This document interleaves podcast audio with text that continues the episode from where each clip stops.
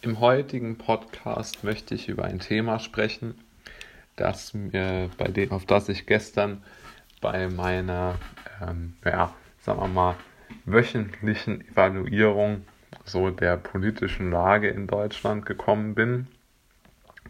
Ich möchte jetzt nicht über die ganzen Fehler von äh, der FDP sprechen, in der ich ja Mitglied bin. Das würde wirklich den Rahmen sprengen.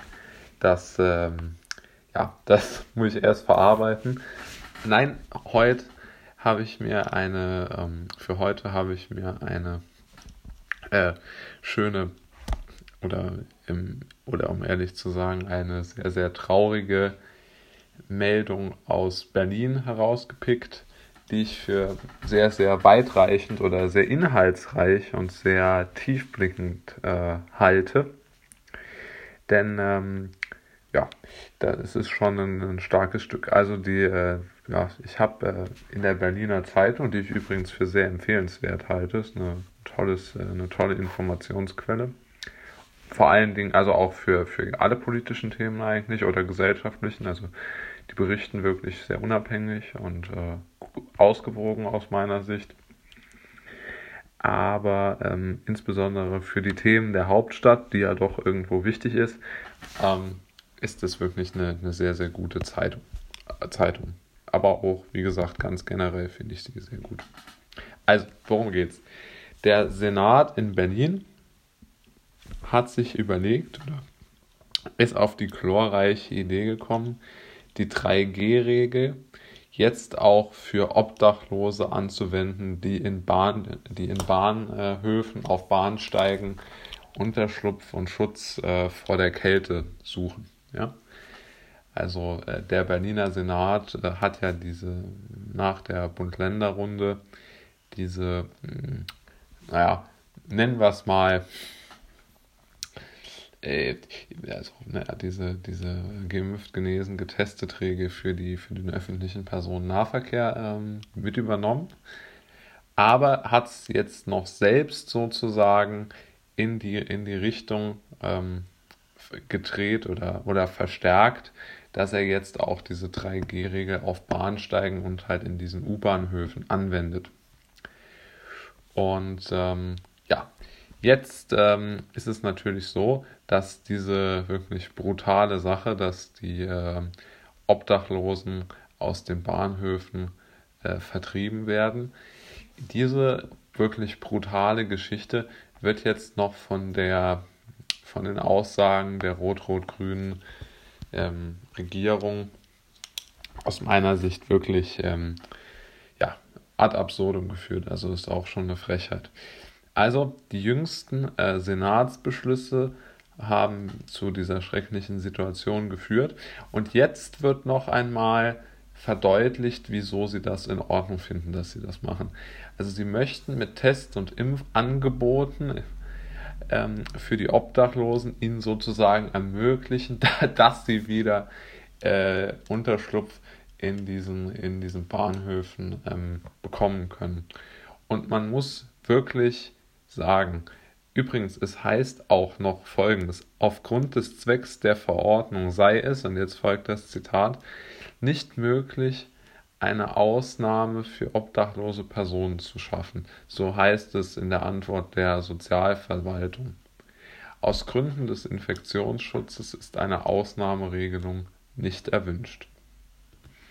Daher unternehme man jetzt viele Anstrengungen, Obdachlosen eine Impfung oder weitere Tests zu ermöglichen.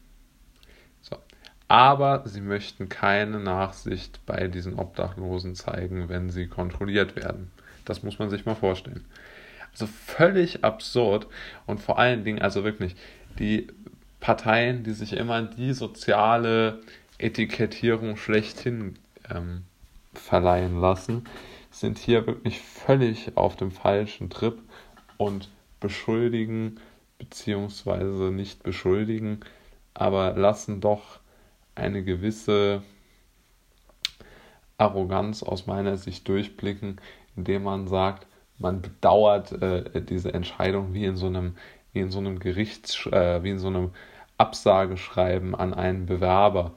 Und ich muss sagen, dass das ärgert mich einfach, dass, dass das so gemacht wird. Denn man muss ja mal sagen, das sind ja Menschen, die in absoluter wirtschaftlicher Sicherheit leben. Und diese wirtschaftliche Sicherheit, ähm, die äh, führt dazu, da, oder die führt vielleicht irgendwo dazu, dass man sich gar nicht mehr richtig vorstellen kann, dass jemand obdachlos ist. Aber dass man wirklich die Obdachlosen nicht von dieser Regel befreit, ist ja wirklich eine Frechheit. Ja? Also man könnte ja erwarten, dass diese Regierung alles versuchen müsste, diese Obdachlosen von der Straße zu bekommen und ihnen Wohnungen zur Verfügung zu stellen. Anderes Thema, warum sie das nicht hinbekommen.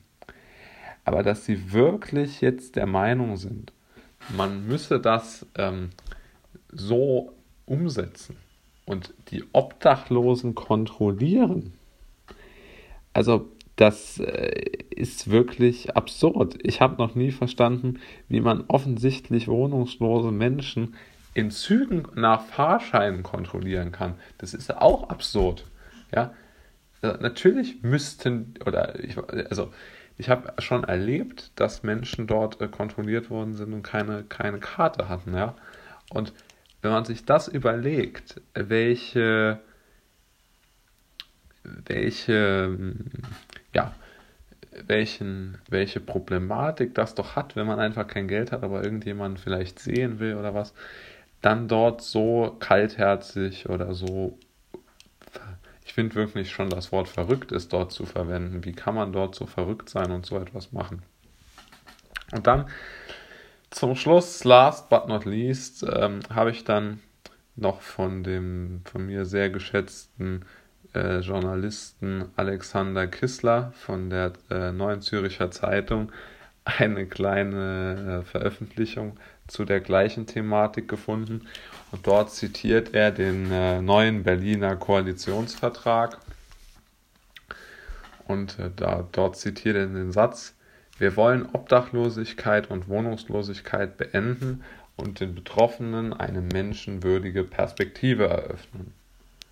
Und die neue Berliner Realität, die äh, habe ich ja gerade in dem wirklich prekären Fall oder in dem schrecklichen Fall beschrieben.